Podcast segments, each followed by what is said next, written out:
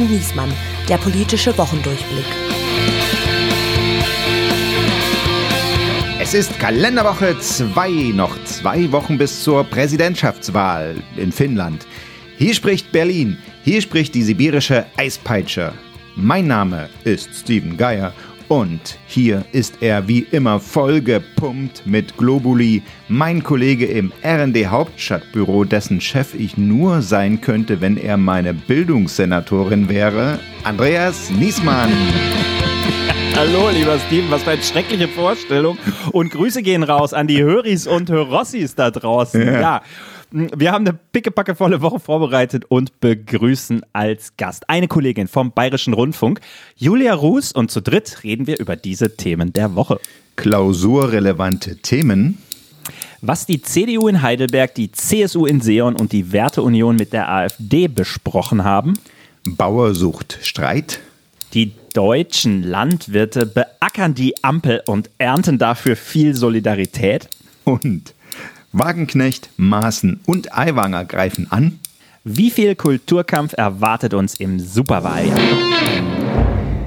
Also wirklich, diese Woche, es war eine volle Woche. Allein, wenn wir ins Ausland gucken, diese Räuberpistolen um diese Peace-Abgeordneten in Polen und die Demos. Dann in Frankreich hat Macron den Premier ausgetauscht und von Nahost mal ganz zu schweigen. Also die Klage von Südafrika gegen Israel vor dem Internationalen Gerichtshof, die Militärschläge gegen die Houthis, nicht zu verwechseln mit den Hutus damals. Äh, da könnte ich ewig weitermachen. Mhm. Und auch im Inland war natürlich eine Menge los. Das interessiert uns ja im Hauptstadtbüro eigentlich viel mehr. Die Bauern in Deutschland mausern sich, ja. Es wird so eine kleine Gelbwestenbewegung, ja. hat man den Eindruck, entsteht da gerade im Kampf um das Steuerprivileg auf den Agrardiesel. Und dann haben die Kollegen von Korrektiv, äh, der Rechercheeinheit, äh, große Wellen geschlagen mit einer Recherche. Sie konnten nämlich nachweisen, dass es ein Geheimtreffen gab, an dem AfD-Politiker und Neonazis teilgenommen haben. Und die haben davon geträumt, geträumt, quasi Menschen mit Migrationshintergrund großflächig zwangsabzuschieben oder auszuweisen nach Afrika. Das erinnert an die düstersten Kapitel der deutschen Geschichte. Und selbst unser Bundeskanzler Olaf Scholz hat auf diese Recherche reagiert und hat bei X, früher Twitter, geschrieben, wir lassen nicht zu, dass jemand das Wir in unserem Land danach unterscheidet, ob jemand eine Einwanderungsgeschichte hat oder nicht. Ja, also das äh, gab viele Reaktionen natürlich, als sogar der Bundeskanzler darauf reagiert hat. Also das zeigt wirklich die Tragweite. Es waren ja von der AfD auch äh, Figuren, die an, an Schlüsselpositionen sitzen. Und auch für die CDU ist es ein Problem. Da waren äh, auch Leute mit CDU-Parteibuch dabei, unter anderem welche, die sich in dieser ominösen Werteunion engagieren, die ja, das wissen viele äh, vielleicht äh, gar nicht, gar keine Parteiplattform ist, sondern wirklich nur so ein Verein, der irgendwie so tut, als ob er der CDU nahesteht, obwohl er weit rechts davon steht. Und äh, sogar der JU-Chef, der Chef der Jungen Union, hat jetzt gesagt, also da muss ein Unvereinbarkeitsbeschluss mit dieser Werteunion her, die, von dieser Freakshow, hat er dem RND gesagt, müsse man sich distanzieren. Also, dass ich meinem Chef der Jungen Union recht gebe, das hätte ich auch nicht gedacht. Ja, kannst mal sehen, so ändert sich's. Aber ist für die Union natürlich eigentlich auch ein Geschenk, muss man sagen. Ne? Jahrelang sind sie verhaftet worden für diesen Unsinn, den diese Bekloppten aus der Werteunion erzählt haben. Und jetzt haben sie die Chance, da ein für alle Mal einen Cut zu machen und zu sagen, so, das sind die, das sind wir, nichts miteinander zu tun. Das ist die Chance, darüber können wir ja gleich noch ein bisschen äh, reden mit unserem Gast, aber war, war, womit wir so beschäftigt waren diese Woche, sind ja die vielen Klausuren, Partei- und Fraktionsklausuren, die es äh, von den Bundestagsparteien gibt. Der grüne Bundesvorstand hat sich in Berlin äh, getroffen, das habe ich mir angehört, dann die CSU in Seon, der CDU-Bundesvorstand in Heidelberg jetzt am Wochenende, das, da geht es ums Grundsatzprogramm und ein paar Eckpunkte sind schon bekannt geworden. Also die CDU will das Heizungsgesetz wieder abschaffen, sie will das Bürgergeld wieder abschaffen, sie will den Atomausstieg wieder abschaffen. Also das ist sozusagen die, die Abschaffungspartei. Hm, hm. Ja, will die CDU werden. Hätte man gar nicht gedacht bei Merz als Chef, ne, dass es mal rückwärts gehen würde. nee, wer, wer, hätte das ahnen können, ja. Und die SPD hat sich auch getroffen, ja, die Bundestagsabgeordneten zur Klausur. Und auch das hätte man nicht geahnt, was dabei rauskam. Man ist unzufrieden mit der rhetorischen Performance des Bundeskanzlers. Was? Hättest du das hättest du auch nicht. was?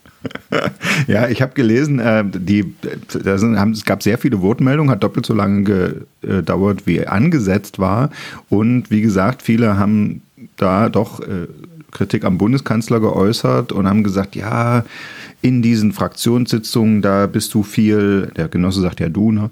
Äh, Herr Bundeskanzler, da bist du viel empathischer äh, und viel kämpferischer. Warum äh, kannst du das nicht auch mal draußen zeigen, wenn die Kameras laufen? Und tatsächlich soll Scholz versprochen haben, Zitat, der Fraktions-Olaf wird der Draußen-Olaf.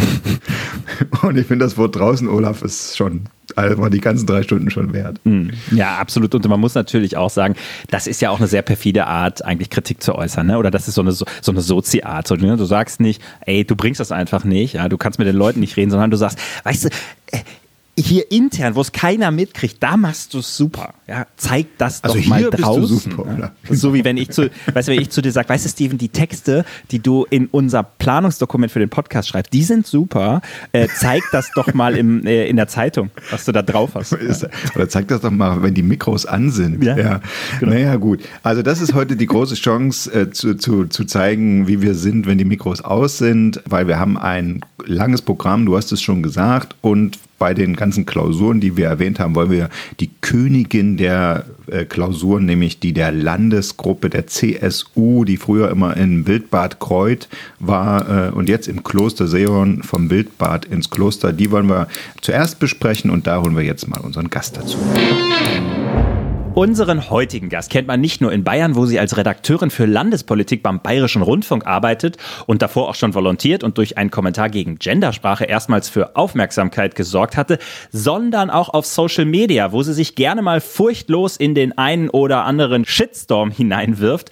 Und auch den Politik-Junkies unter den Fernsehzuschauern in ganz Deutschland ist sie schon aufgefallen. Im WDR-Presseclub, wo sie grünen Lobbyfilz angeprangert hatte, im ZDF-Format 13 Fragen, wo sie gegen erleichterte Einbindung Einbürgerung argumentiert hat und als Kommentatorin in den Tagesthemen, wo sie mit einem Abschiebekommentar beim Wählerklientel der Grünen und Linken Schnappatmung ausgelöst hat. Zuvor hatte sie berufliche Stationen bei der Welt, beim Handelsblatt und als Podcasterin und seit vorigen November ist sie außerdem neben ihrem Job beim öffentlich-rechtlichen BR auch noch Kolumnistin und zwar bei den Privaten von Focus Online. Titel der Kolumne Regt euch doch auf und bei so einem Titel, da können wir natürlich nicht widerstehen und wollten sie unbedingt zu zu Gast haben, haben lange gebettelt und freuen uns. Heute ist es soweit. Wir sagen herzlich willkommen. Schön, dass du da bist. Julia Ruß. Hi, freut mich auch.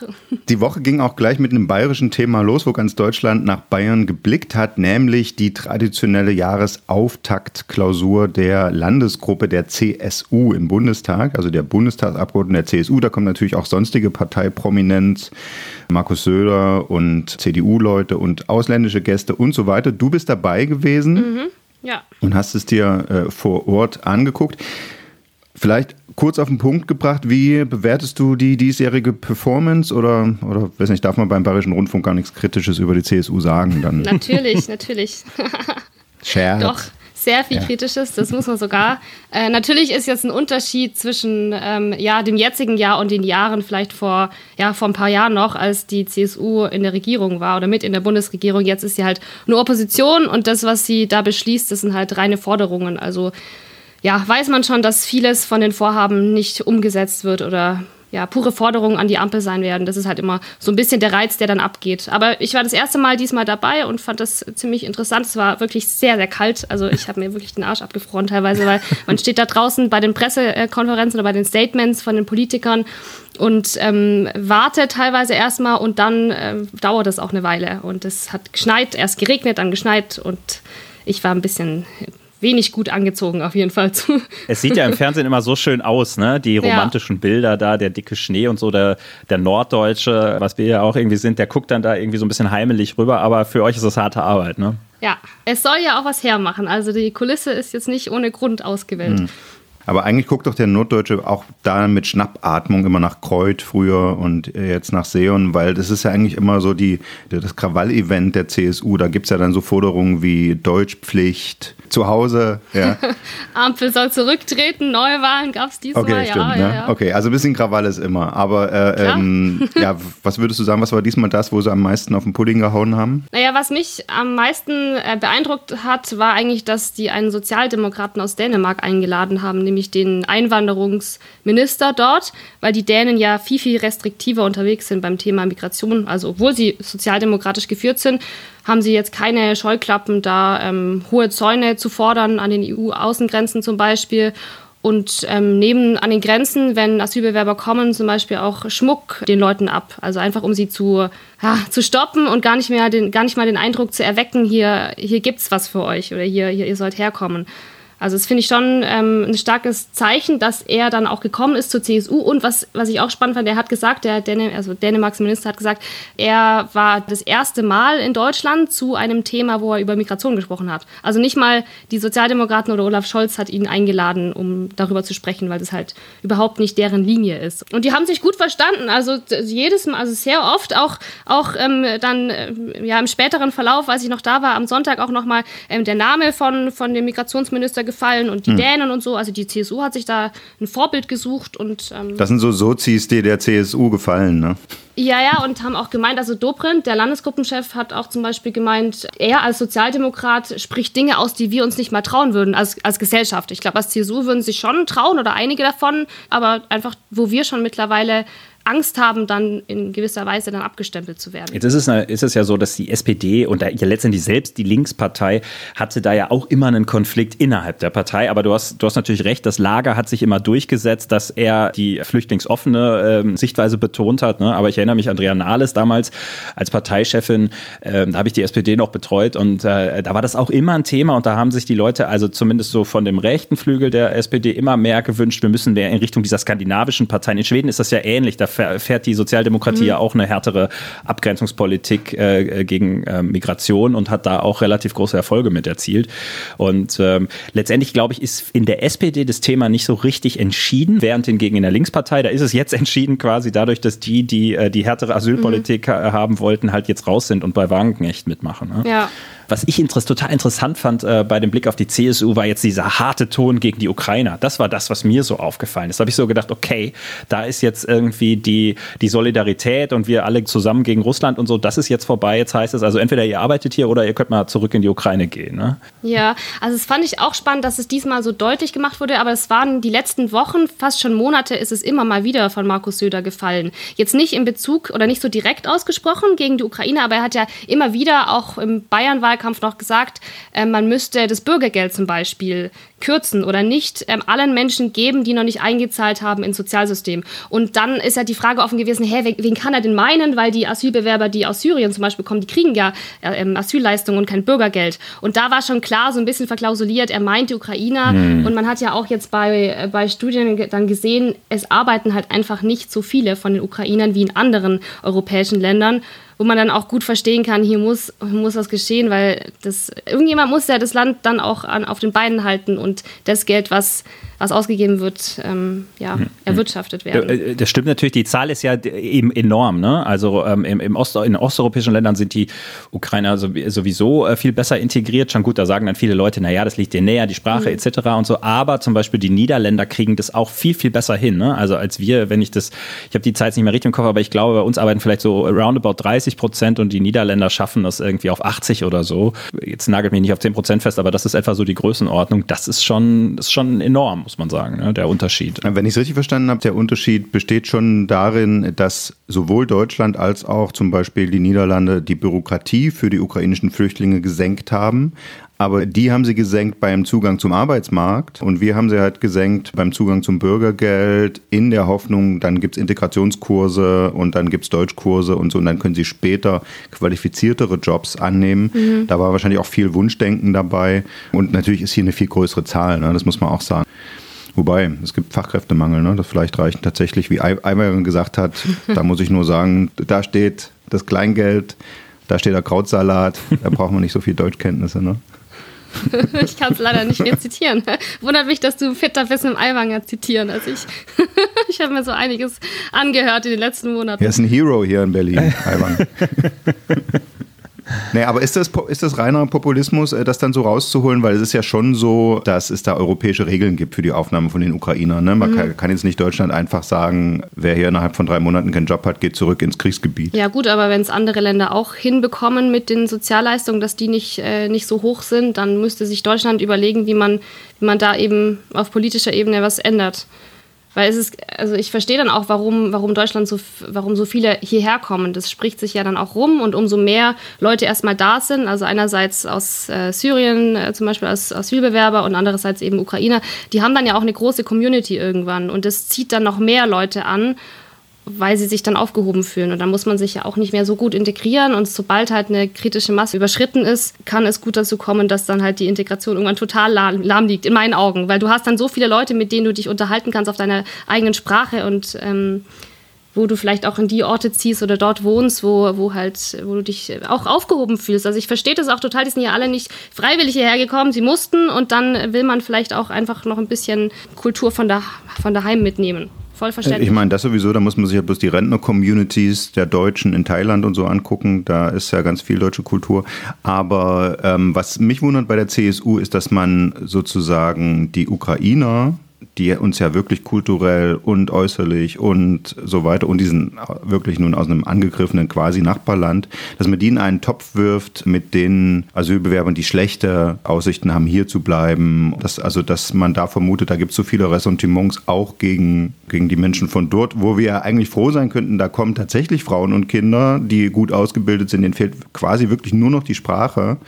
Äh, und dann könnten die tatsächlich das, was wir hier an demografischen Problemen haben, ausgleichen. Eigentlich müsste auch eine, eine CSU ja eigentlich ein Interesse dran ja, haben. Obwohl mir, also mich hat es echt immer gestört von Anfang an, dass man Ukrainer so sonderbehandelt. Also das Argument kann ja nicht sein, dass die anders aussehen ähm, oder dass die äh, aus unserer, ja, aus einer kulturellen Nähe kommen und äh, vor allem Frauen und Kinder. Ich meine, mir ist es auch viel, viel ähm, viel, viel sympathischer, als wenn da jetzt sehr viele junge Männer kommen. Aber das ist schon ein komisches Argument eigentlich. Und da praktisch den einen Bürgergeld zu geben oder Sozialleistungen halt im, in höheren Umfang von Anfang an zu zahlen und anderen Menschen aus Syrien, die ja, also gerade aus Syrien ja auch oft eine hohe Anerkennungsquote haben, die dann anders zu behandeln, hintergründig wahrscheinlich vor allem aus dem Grund, dass sie, dass sie halt anders aussehen und ähm, eine andere Religion haben oder kulturell nicht so nah sind. Das finde ich dann schon, also das hat für mich dann so einen gewissen rassistischen Aspekt oder wo mir dann immer so ein bisschen zuwidergelaufen ist, warum man das nicht so durchdiskutiert. Warum alle so, so händeringend oder so, so offen gesagt haben, ja klar kriegen die Ukrainer alles. Und jetzt nach ähm, zwei Jahren Krieg sind es ja schon, ähm, dass sich da die Stimmung so ein bisschen wandelt, ist auch irgendwie verständlich. Also klar, das ist am Anfang immer pure Solidarität und dann nimmt's ab. Ich glaube, da können wir uns verste darauf verständigen. Ne? Im Zuge dieser Solidaritätswelle am Anfang war man da zu großzügig unterwegs und äh, hat der, den Bürgergeldbezug aufgemacht, äh, während hingegen ja ne, syrische Flüchtlinge äh, Leistungen nach Asylbewerberleistungsgesetz kriegen. Das war wahrscheinlich ein Fehler. Den kann man allerdings, habe ich gelernt, für Bestands bestehende Leute eigentlich nicht mehr korrigieren. Man könnte ihn aber für Neuankömmlinge korrigieren. Ne? Also man könnte sagen, man macht jetzt irgendwie einen Cut und sagt, alle, die dann kommen, fallen wieder in das klassische äh, äh Regime rein, sozusagen. Das wäre wahrscheinlich die Möglichkeit, wie die Ampel das Problem lösen könnte. So, jetzt ist Andreas an der Stelle angekommen, wo er redet wie Friedrich Merz und dann wechseln wir schnell zum nächsten Thema. Die Rolle sollte ich haben. genau, Frechheit. Aufreger der Woche. Wir nutzen ja unseren Podcast auch ab und zu mal für einen kleinen Blick hinter die Kulissen hier, wie es äh, im Hauptstadtbüro bei uns so läuft. Und da kann ich verraten, am Sonntag in den Sonntags-E-Papers äh, wollen wir ein Pro und Contra zu den Bauernprotesten machen. Wir waren uns noch nicht ganz einig, was ist überhaupt äh, die Frage, über die sich die Autoren da streiten sollen. Und einer der Beteiligten hat gerade eine Rundmail geschickt. Äh, was diskutieren wir jetzt? Sind Bauern noch zeitgemäß? Pro und Contra? Haben Bauern im Winter zu viel Zeit? Pro und Contra? Oder sind die Bauernproteste gerechtfertigt? Und das ist was, was wir vielleicht tatsächlich jetzt mal besprechen können. Oder ist der Protest überzogen? Julia, du bist in, in Seon auch auf Bauern aus Bayern getroffen, die da ja, ne, zur CSU genau. gerollt sind mit ihren Traktoren. Die haben die CSU nicht blockiert, weil sie wahrscheinlich für Verbündete hält. Ja. Was ja. haben die denn so gesagt? Also die waren gegen die Ampel. Sie wollten äh, Solidarität von der CSU, weil sie die halt immer noch als ihr Vertreter in der Politik wahrnehmen. Oder unter anderem natürlich auch mittlerweile die Freien Wähler. Also die haben haben schon sehr eindrückliche Sachen erzählt, finde ich. Also der eine Bauer hat mir erzählt, er steht halt jeden Tag um sechs auf und arbeitet mindestens bis 18 Uhr und äh, macht das halt sieben Tage die Woche, hat keine Feiertage, hat auch keinen Urlaub oder zumindest ist es nicht so leicht wie für andere Menschen einfach Urlaub zu nehmen, sondern er braucht immer eine Vertretung und die ist nicht immer leicht zu finden und er hat mir dann das Beispiel erzählt, er, ja, er rackert sich in seiner Wahrnehmung ab und die IG Metall zum Beispiel, die kämpft mittlerweile für die Vier-Tage-Woche für ihre Angestellten. Und da fühlt er sich halt total verarscht, weil er kann halt keine Vier-Tage-Woche machen und die, ganz Deutschland diskutiert hat über solche Arbeitsmodelle. Und da ist eben eher die Wertschätzung nicht mehr da, die er sich gerne er, davon erhoffen würde. Für seine Arbeit, weil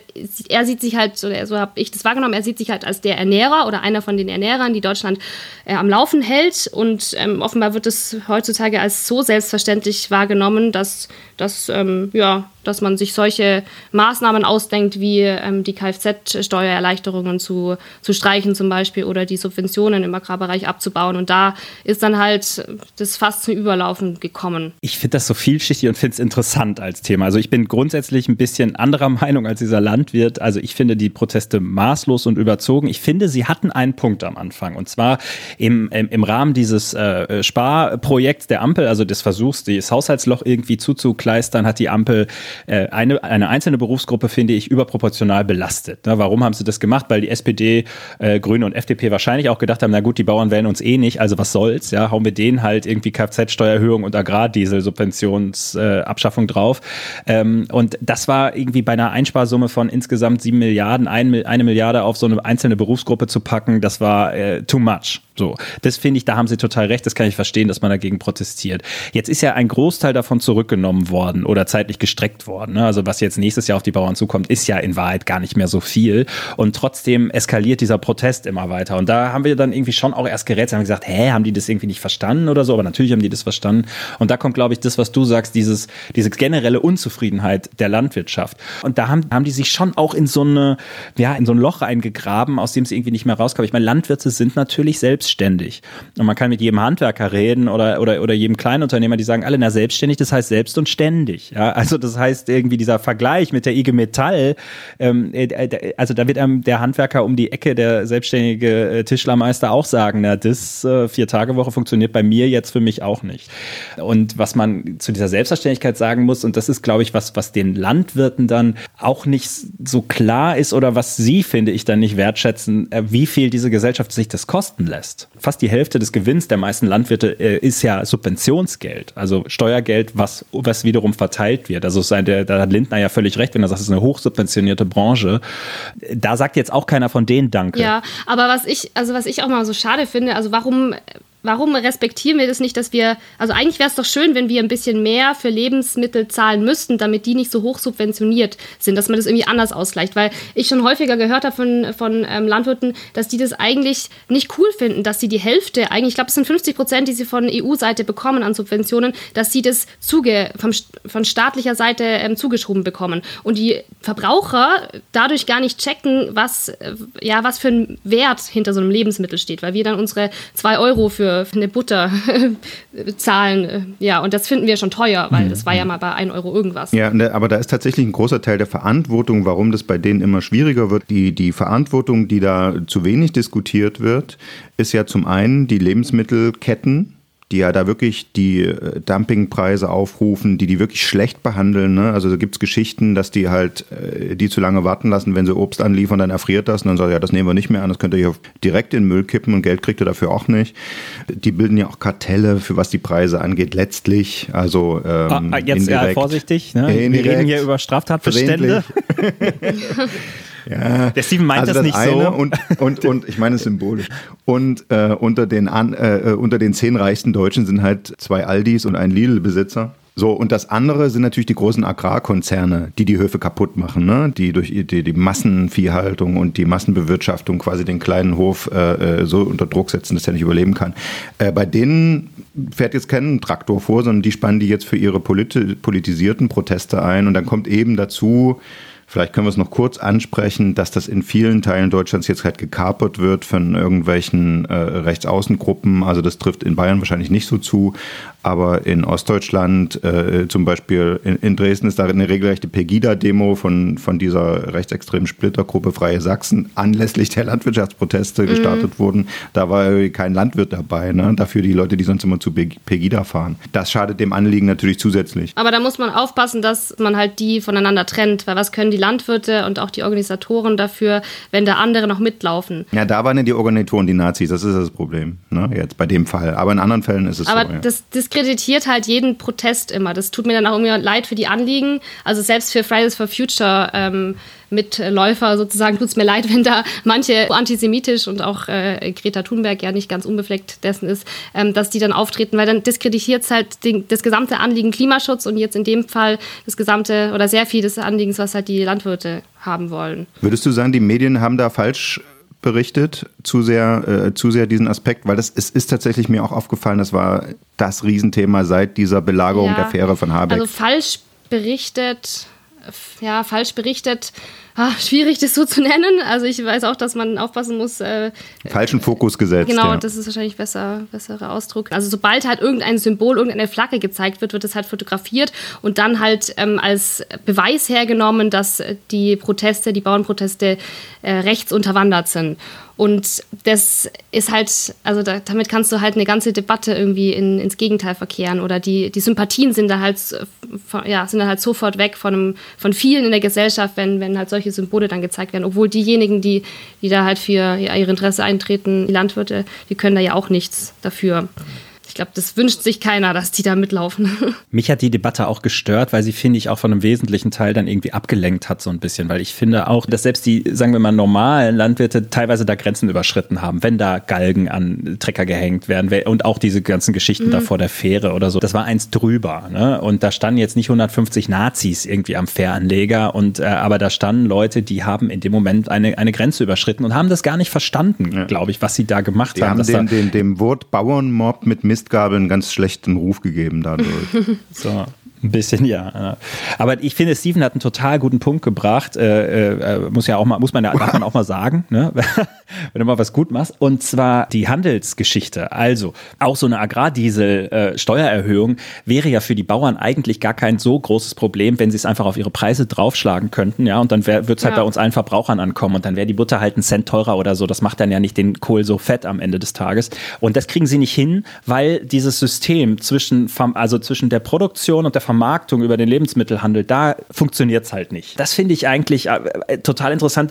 Also wenn die Bauern jetzt anfangen würden, alle Aldi-Parkplätze zu blockieren mit ihren Treckern, äh, da hätte ich eine totale Sympathie für und das könnte ich total verstehen. Und das wäre, glaube ich, viel sinnvoller, als jetzt irgendwie Autobahnzufahrten irgendwie zu blockieren, um gegen eine Ampel solltest du mal vorschlagen zu vielleicht. protestieren. Na, ich begreife es ehrlicherweise nicht so richtig. Ne? Also es ist, ist aus meiner Sicht ist es am Ende nicht so richtig durchdacht, weil Schuld daran, dass es der Landwirtschaft jetzt schlecht geht oder Teilweise ging es ihnen ja auch sehr gut in den letzten zwei Jahren, aber sie haben schwierige Jahre hinter sich. Jetzt ging es mal zwei Jahre besser. Jetzt haben sie natürlich Angst, dass es wieder schlechter läuft. Aber schuld daran ist ja nun wahrlich nicht die Ampel, die erst seit zwei Jahren regiert, sondern das ist natürlich, reden wir über strukturelle Probleme über der Landwirtschaftspolitik, die viele, viele Jahre gepennt hat. Äh, die ganzen europäischen Debatten. Also das greift ja wirklich zu kurz, jetzt zu sagen, äh, die Ampel ist irgendwie schuld am Niedergang der deutschen Ja. Bauernhöfe. Also, mit das- Schuld ist sie. Also sie ist, sie ist sicherlich nicht äh, die einzige Regierung, die die Bauern hängen hat lassen. Das stimmt. Wahlkampfschlager der Woche. Neben den Bauern war eins der großen politischen Themen hier in Berlin in dieser Woche die Gründung der Sarah Wagenknecht-Partei. Das ist ja mit Ansage gewesen, das war erwartet worden. Es gab wenig Überraschungen. Also sie macht jetzt die Co-Chefin der nach ihr benannten Partei, immerhin. Äh, Amira Mohamed Ali als andere Co-Chefin und sie haben den renommierten Finanzexperten der Linken, Fabio De, Masi, gewinnen können, mitzumachen. Das war aber auch nur für die Leute überraschend, die nicht wussten, dass der früher mal Sarah Wagenknechts Büroleiter war. Also insofern äh, relativ Und überraschend. den ehemaligen SPD-Oberbürgermeister von Düsseldorf. Genau, das ist vielleicht eine kleine Überraschung. Inhaltlich ähm, gab es auch nicht so viel Neues, ist ja klar, sozusagen sozialpolitisch links und gesellschaftspolitisch konservativ, sagt auch Frau Wagenknecht selbst. So, jetzt wissen wir natürlich als Beobachter, dass das eine die Verkaufe, das andere ist, um welche Konfliktlinie herum gründet sich so eine Partei. Eine andere Ankündigung aus dieser Woche ist, dass äh, Hans-Georg Maaßen äh, like wer ihn noch kennt, auch eine eigene Partei gründen will, nämlich die Werteunion zur Partei machen, die immer so getan hat, als ob sie irgendwie eine Plattform in der CDU ist, obwohl sie eigentlich die ganze Zeit nur CDU fertig machen wollte. Und die wollen jetzt auch eine Partei machen, die, ich glaube, migrationspolitisch sehr nah an der Wagenknecht-Partei ist. Aber das riecht natürlich auch schon stark nach Populismus. Jetzt haben wir schon drüber gesprochen, in den klassischen Parteien ist viel Populismus unterwegs. Julia, du hast den Bayern-Wahlkampf mit den Freien Wählern äh, überlebt, hätte ich fast gesagt. Äh, miterlebt. Ach, es war, es war eigentlich ganz spaßig. Wo die Flyer-Affäre, ja, und die Heizungsdemos und sowas, äh, da roch es ja auch immer streng nach Populismus. Ist das jetzt ein Superwahljahr, was, äh, wo wir eigentlich die ganze Zeit mit, mit Populisten beschäftigt sein werden. Was denkst du? Ja, die Frage ist, wie groß die Aufmerksamkeit auf den zwei neuen Parteien dann liegen wird, also auf der Wagenknecht-Partei und auf der Maaßen-Partei. Weil bei Wagenknecht sehe ich schon das Potenzial, also die wird auch sehr viele AfD-Wähler abgreifen können oder zumindest die Umfragen ähm, schreien danach, dass, dass, die, dass viele von der AfD, die ja mit der AfD sympathisieren, ähm, durchaus auch sich vorstellen können, so eine Wagenknecht-Partei zu wählen. Aber beim Maaßen ist mir jetzt nicht ganz klar, welches Wählerpotenzial er an, äh, ja, anpeilt. Weil eigentlich ist auch die CDU mittlerweile konservativer geworden mit ihrem neuen ähm, Grundsatzprogramm, das sie sich gegeben hat oder noch geben wird. Die CSU ist eh ähm, ähm, ja, immer schon auf dieser doch konservativeren Linie gewesen. Dann gibt es die AfD und dann gibt es jetzt auch noch die Freien Wähler, die ja auch bundespolitisch sich aufstellen wollen. Und gerade die Freien Wähler sind für mich eher noch so ein bisschen Ticken vielleicht weiter rechts als, als, die, als die CSU. Und fangen ja auch schon viele Leute auf. Also zumindest mit Aiwanger, der durchaus jetzt bekannt geworden ist, auch bundesweit werden die Wähler abgreifen und was dann die Maßenpartei noch, äh, noch machen will oder wie viel die einfangen kann an Wählern, ist mir jetzt nicht klar. Also ich kann mir auch gut vorstellen, dass, dass er damit irgendwie sich selber den Todesstoß ver verschafft hat. Er hat halt keine Rele Relevanz mehr und die sind alle froh in der CDU, das hat man auch so ein bisschen rausgehört jetzt auf Seon oder in der CSU sind sie auch froh, dass der aus der Union halt endlich mal draußen ist, dass sich das Problem von allein gelöst hat, weil sonst muss man ja wieder anfangen mit Parteiausschlussverfahren und ob das durchgeht und so. Und ähm, hat man ja eh schon versucht. Und damit ist es, glaube ich, für die ganz nett gelaufen so. Und hoffen, dass er in der Versenkung verschwindet. So wie so viele neue Parteien verschwinden ja einfach irgendwo auch von der Bildfläche dann. Wir erinnern uns noch an die Piratenpartei. Ich war damals bei einem der ersten großen Parteitage. Es war ein unfassbares Medien-Event und heute redet ja. keiner mehr drüber. Ne? Ja, und wir erinnern uns auch an Ronald Schill, an die Schill-Partei in Hamburg. Der hat ja danach mhm. immer noch eine Fernsehkarriere, eine Drogen- und Fernsehkarriere gemacht. Auch nicht schlecht. Aber ähm, das wäre ja was für ein Maßen, ja vielleicht noch. ja, genau, Tipp, Tipp von uns. ähm, aber was ja dahinter steckt, ist, dass sie ja immer was aufgreifen, was tatsächlich nur Luft liegt. Bei Wagenknecht diese identitätspolitischen Debatten, ne, die die, ja. die meisten Leute ja für anstrengend und überflüssig halten, die aber in, in der SPD und bei den Grünen äh, ja doch geführt werden. Das sind natürlich Sachen, mit denen die am punkten wollen. Migrationsfrage haben wir gerade schon bespro besprochen. Das gehört natürlich auch dazu. So, jetzt äh, haben wir dich hier als die Kolumnistin, die ja auf diese Themen äh, bewusst guckt. Ja, schon hin und wieder ganz gerne, ja. Wie schätzt du das ein? Es macht natürlich Spaß, so polemisch immer drauf zu hauen auf äh, fehlende Weihnachtsbäume in Kitas und auf, auf Mandelmilchjünger in Dubai. Aber ist das nicht was, was zu dieser Polarisierung und zu diesem ganzen Wahnsinn eher noch beiträgt? Also wenn ihr meinen Weihnachtsbaumartikel genau gelesen habt, dann ähm, sieht man zumindest gegen Ende, zweite Hälfte, dass sich gar nicht so stark draufgehauen hat, sondern dass es eher versöhnlich ist. Es war ja auch Weihnachten. und dass ich auch teilweise diese Anti-Woken-Kreise ziemlich lächerlich finde, wie die sich über alles aufregen oder glauben. Also es ist ja fast schon verschwörungstheoretisch dann, dass man weggecancelt werden soll. Und da muss man halt schon echt ein bisschen genau hinschauen oder nicht, sich die Welt nicht immer so einfach machen, weil auch da war es ja so, der Weihnachtsbaum, der, ähm, der nicht aufgestellt werden sollte, aus, ähm, es hat, ja, hat äh, die Kita ja auch so geschrieben, aus religiösen Gründen, die hat es ja auch in den letzten zehn Jahren oft nicht gemacht. Also das war, das ist jetzt keine Neuerung und da kann man sich also das kann man schon kritisch sehen. Auch ich sehe diesen Elternbrief, der da verschickt wurde, kritisch, wenn man das so begründet, dass man keine religiösen Gefühle zum Beispiel von Muslimen verletzen will. Aber trotzdem muss man halt auch ehrlich sein, wenn, wenn das halt auch andere Gründe oder die letzten Jahre auch nicht üblich gewesen ist. Und da schaukelt sich halt dann so eine Debatte hoch. Und ich äh, finde schon, es ist ja nur deswegen so stark, äh, diese Kritik oder dieses, äh, dieses, dieser Aufschrei, dieses Emotionale, weil das halt so, das ist halt ein Thema, das bündelt irgendwie die ganzen Emotionen. Also man hat, den, man hat einfach die Angst, dass sich so eine Gesellschaft selbst aufgibt, von der eigenen Kultur und von der eigenen Religion, weil plötzlich viele Migranten, gerade von anderen Ländern, die anders, äh, religiös anders äh, gesinnt sind, hineinkommen. Und da merkt man, dass dann solche einfach nur kleine Beispiele, so kleine Geschichten ähm, die Runde machen und auf Social Media enorm stark diskutiert werden, einfach weil sie genau das aufzeigen, auf so kleinster Ebene, was die Leute aufregt oder wovor sie Angst haben. Also finde ich diese identitätspolitischen Debatten, äh, man kann sich, äh, man kann drüber lächeln, aber ich glaube, das greift dann schon so die, die, die Stimmung auf oder das, wovor, ja, was die Leute dann irgendwie so ein bisschen aufregt. Ja, aber auch du hast ja bei dir drüber geschrieben, man kann auch unsensibel gegenüber der Mehrheitsgesellschaft sein. Ja. Äh, das, das klingt ja schon so, als ob du quasi dann doch noch ein bisschen Öl ins Feuer gibst. Bisschen Öl ins Feuer bestimmt, das will ich jetzt auch gar nicht äh, von mir weisen. Also wir haben auch immer das Problem, das ist für mich jetzt auch zum Beispiel neu. Ich bin ja äh, normalerweise beim Bayerischen Rundfunk und wir sind jetzt nicht die Clickbait-Abteilung hier, weil wir werden ja sowieso finanziert von euch allen. Danke. Und jetzt beim Fokus ist es anders. Ja, ich weiß. Äh, Nee, ich bin, also ich würde es jederzeit verteidigen. Ja, jederzeit. da können wir natürlich auch mal langweilige Überschriften machen. Und wir haben, wenn ich ehrlich sein darf, beim BR echt oft langweilige Überschriften, weil wir nicht auf die Klicks und auf die Reichweite angewiesen sind, obwohl wir auch gerne Reichweite haben. Jetzt beim Fokus ist es so, dass die ja ihre Zeilen schon sehr genau überlegen. Und das mache ja oft nicht ich, sondern ähm, ich gebe Vorschläge und die basteln da selber was raus und ich muss ähm, mein Okay geben. Ja, es muss halt dann auch eine gewisse Klickrate dann haben oder sollte. Das ist halt würde ich sagen, bei allen privaten Medien so.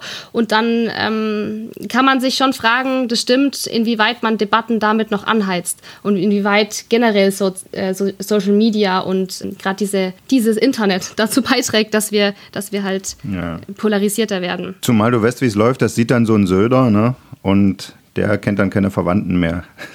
Kennst ihn ja. Ja, ich meine, das ist ja das Problem. ähm, Man kann nicht immer, oder ich bin schon jemand, ich, ich twittere nur, wenn ich mir auch die Hintergründe durchgelesen habe, aber so viel wie manche rausblasen, die können sich nicht alles im Detail durchgelesen haben. Und ich, Aber genug zu Söder, ja. ja, okay, aber der hat ja auch äh, mit diesem Tweet zu dem Weihnachtsbaum um sich, ähm, ja, hat er ziemlich viel Kritik auf sich gezogen. Und das auch zu Recht. Ja. Das muss man jetzt vielleicht für die, die es nicht wissen, von den Zuhörerinnen und Zuhörern auch noch mal kurz erklären. Also der Söder hatte dann halt geschrieben, ja, so äh, haben wir keine anderen Probleme. Ja, also es ist absurd, zu Weihnachten gehört ein Baum. Und ich, ich habe so gedacht, okay, da ist jetzt eine Kita in Hamburg, da macht eine Erzieherin eine unglückliche Begründung oder Bemerkung. Ja, das sind jetzt vielleicht auch Leute, die nicht komplett geschult sind darin, jetzt irgendwie öffentlich fehlerfreie Briefe an ihre Eltern zu verschicken, zumal das ja gar nicht für die Öffentlichkeit gedacht ist, sondern nur für die Eltern. Und am Ende geht ein ausgewachsener bayerischer Ministerpräsident hin und hängt da so eine Erzieherin bei, äh, bei Twitter auf. Ja, da habe ich dann schon gedacht, okay, also die Frage, ob wir keine anderen Probleme haben, ist, glaube ich, eine, die Söder sich irgendwie stellen muss. Und äh, Fun Fact, ich komme ja aus dem katholischen Münsterland, war in einer sehr katholischen, äh, in einem sehr katholischen Kindergarten, Kita gab es da ja noch nicht. Und also einen Weihnachtsbaum hatten wir nie. Ja, weil äh, der echte Katholik, der stellt den Weihnachtsbaum selbstverständlich am 24. auf morgens und schmückt ihn dann, ja. Und alles andere ist eh Ossi, USA, Trash-Scheiße, ja. Ja, der irgendwie Ossi stellt den Anfang auch Dezember. Heiligabend auf. Der macht ihn nur deutlich bunter. Ja, aber also eigentlich so, das ist ja eigentlich so eine Amerikanisierung und so eine Kommerzial äh, Kommerzialisierung des Festes, äh, Anfang Dezember einen Weihnachtsbaum aufzustellen. Ja, das macht irgendwie die Deutsche Bahn im Foyer da und so. Da steht dann auch so ein hässliches Ding rum.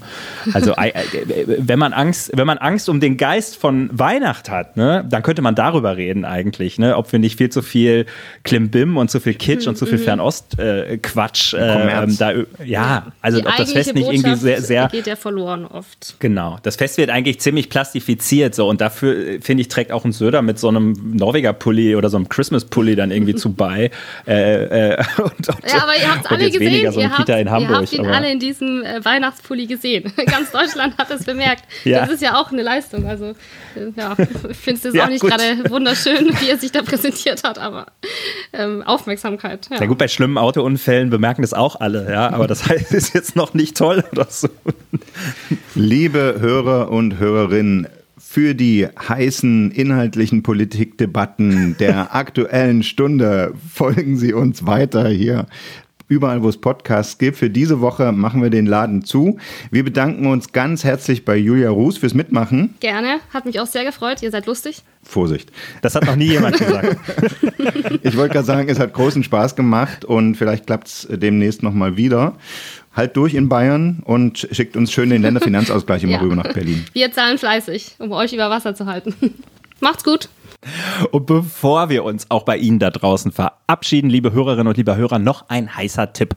Sie haben es vielleicht gelesen oder auch gehört, in dieser Woche ist es genau 40 Jahre her, dass die Kiesling-Affäre die Republik in Atem gehalten hat. Die Älteren erinnern sich. Helmut Kohls erster Verteidigungsminister, Manfred Wörner hieß der Mann, hat damals den ranghöchsten deutschen NATO-General, nachdem diese Affäre auch benannt wurde, Günther Kiesling aus der Bundeswehr geworfen, weil er gehört hatte, dass der Kiesling schwul sei. Und wir nutzen diesen Jahrestag als kleinen Anlass, um auf unseren zweiten kleinen Podcast-Kanal zu verweisen. Der heißt True Crime Politik. Und da haben wir eine ganze Folge zu dieser Kiesling-Affäre, in der wir den Fragen nachgehen. Woher wusste der Wörner das? Warum war das eigentlich ein Problem, dass da jemand schwul sei? Warum hat der Kiesling sich gewehrt? Und warum wäre am Ende um ein Haar der Verteidigungsminister über diese ganze Sache gestürzt? Ja, es war ohne Frage eine der bizarrsten Skandale der Nachkriegszeit. Es gab bis jetzt noch keine Podcasts darüber. Unsere treuen Hörer haben es mitbekommen. Wir machen jetzt auch in True Crime, wie gesagt, im Kanal True Crime Politik steht diese Folge für Sie bereit und ich schlage vor, wer es noch nicht gemacht hat, Sie hören sich das mal an.